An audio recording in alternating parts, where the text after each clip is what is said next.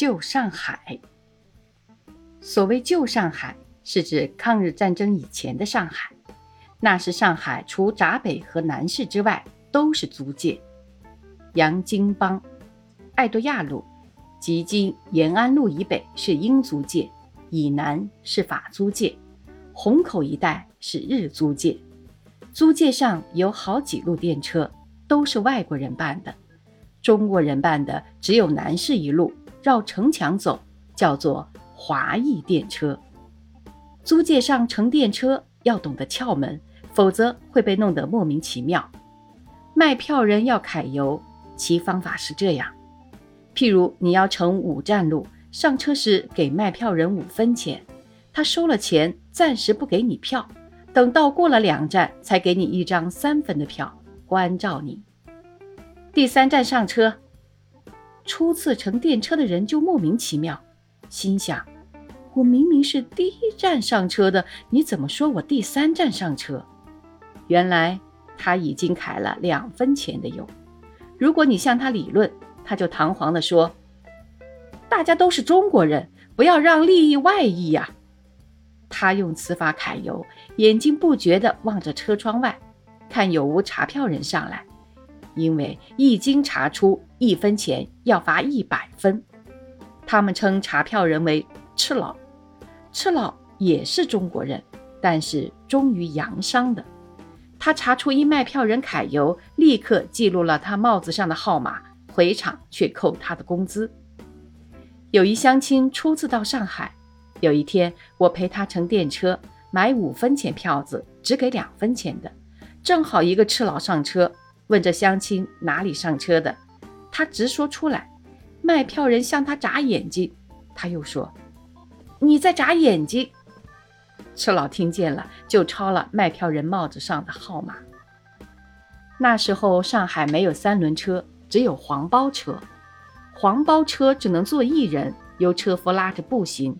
和从前的抬轿相似，黄包车有大英照会和小照会两种。小召会的只能在中国地界行走，不得进入租界；大英照会的可在全上海自由通行。这种工人实在是最苦的，因为略犯交通规则就要吃路警殴打。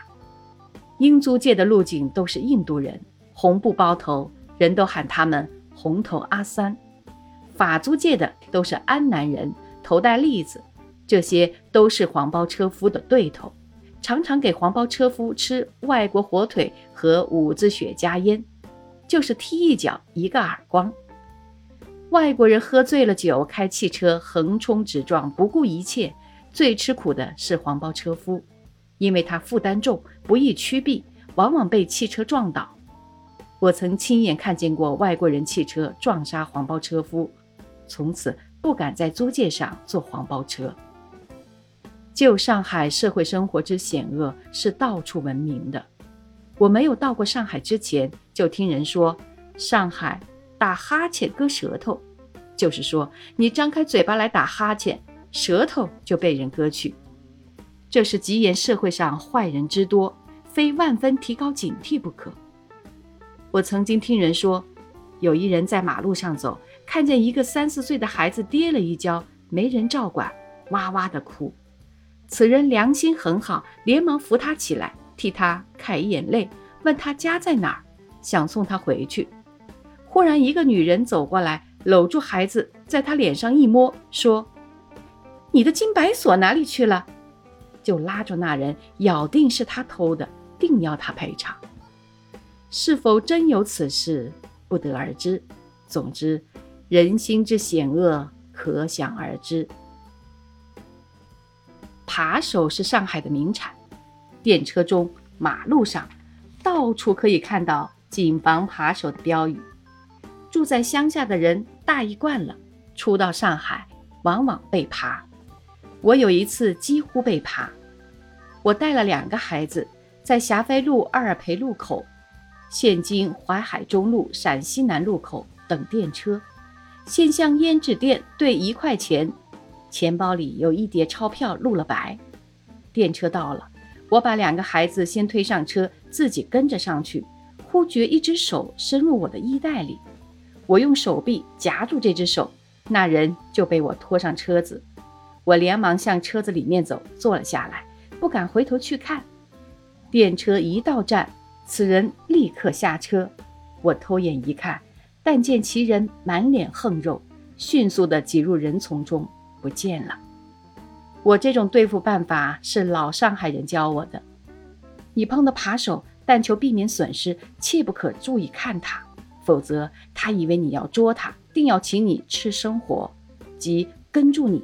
把你打一顿，或者请你吃一刀。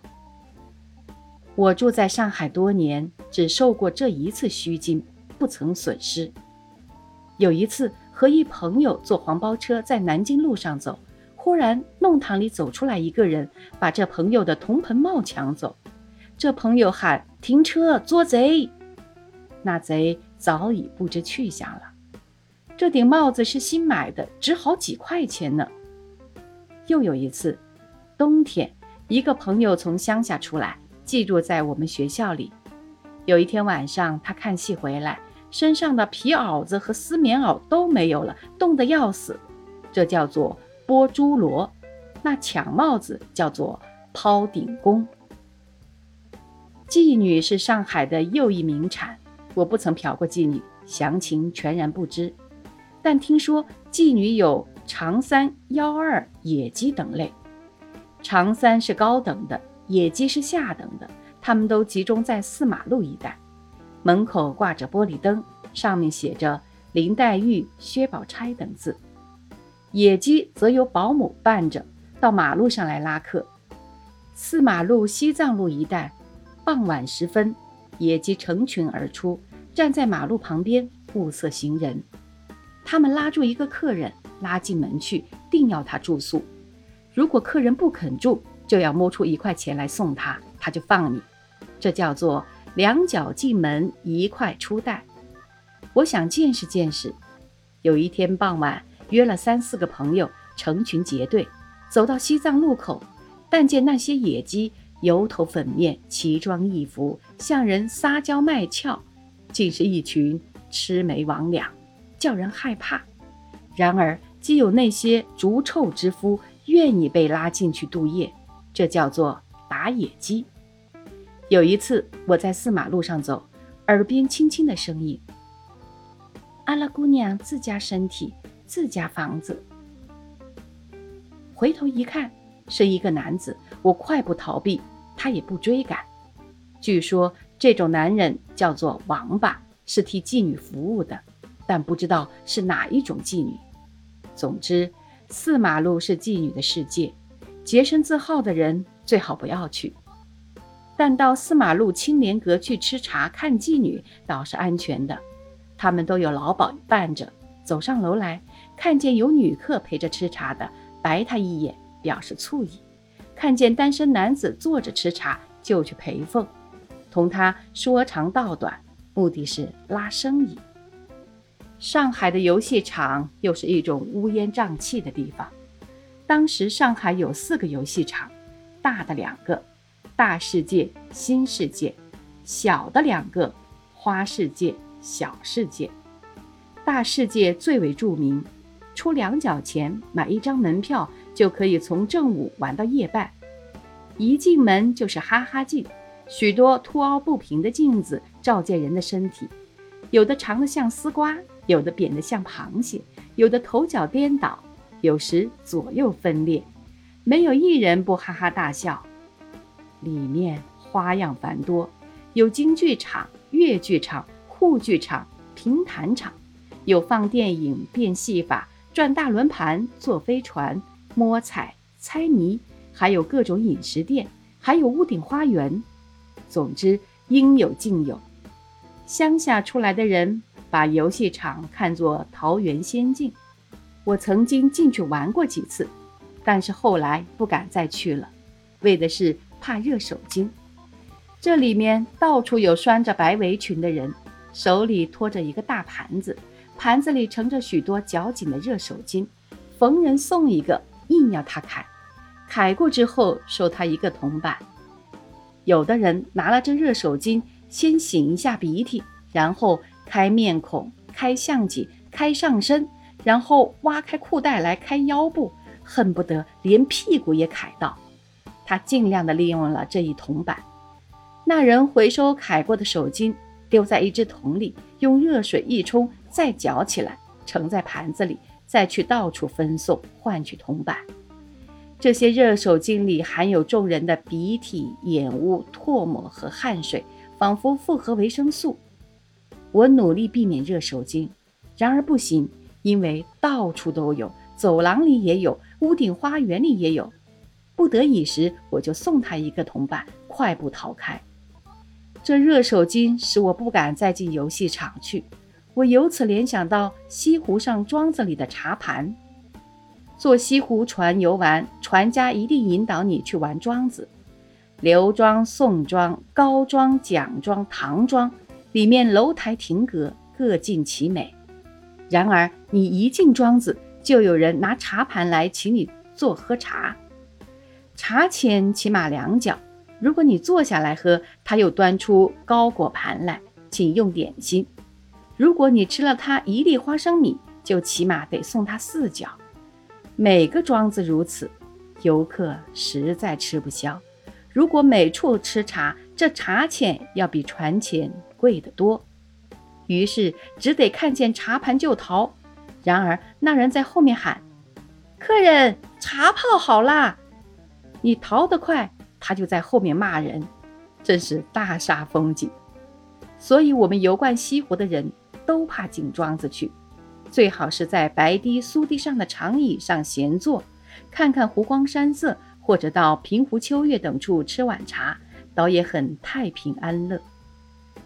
且说上海的游戏场中，扒手和拐骗别开生面，与众不同。有一个冬天晚上。我偶然陪朋友到大世界游览，曾亲眼看到一幕：有一个场子里变戏法，许多人打着圈子观看。戏法变完，大家走散的时候，有一个人惊喊起来：“原来他的花缎面子灰鼠皮袍子后面已被剪去一大块。此人身躯高大，袍子又长又宽，被剪去的一块足有两三尺见方，花缎和毛皮都很值钱。”这个人屁股头空荡荡的走出游戏场去，后面一片笑声送他。这景象至今还能出现在我眼前。我的母亲从乡下来，有一天我陪她到游戏场去玩，看见有一个摸彩的摊子，前面有一长凳，我们就在凳子坐着休息一下。看见有一个人走来摸彩，出一角钱，向桶子里摸出一张牌子来。热水瓶一个，此人就捧着一个崭新的热水瓶，笑嘻嘻的走了。随后又有一个人来，也出一角钱，摸得一只搪瓷面盆，也笑嘻嘻的走了。我母亲看得眼热，也去摸彩。第一摸，一粒糖；第二摸，一块饼干；第三摸，又是一粒糖。三角钱换得了两粒糖和一块饼干，我们就走了。后来我们兜了一个圈子，又从这摊子面前走过。我看见刚才摸得热水瓶和面盆的那两个人坐在里面谈笑呢。当年的上海，外国人称之为“冒险家的乐园”，其内容可想而知。以上我所记述，真不过是皮毛的皮毛而已。我又想起了一个巧妙的骗局，用以结束我这篇记事吧。三马路广西路附近有两家专卖梨膏的店，贴邻而居，店名都叫做“天晓的”，里面各挂着一轴大画，画着一只大乌龟。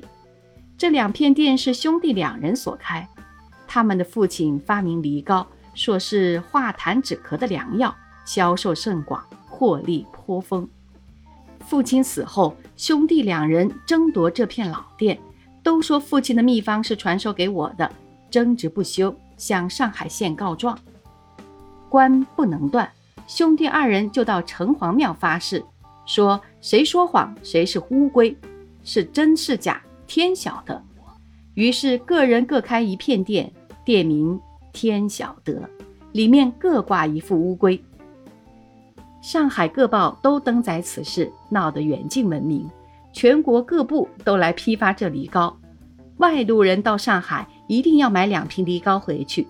兄弟二人的生意兴旺，财源茂盛，都变成富翁了。这兄弟二人打官司，跪城隍庙，表面看来是仇敌，但实际上非常和睦。他们巧妙地想出这骗局来，推销他们的商品，果然大家发财。一九七二年。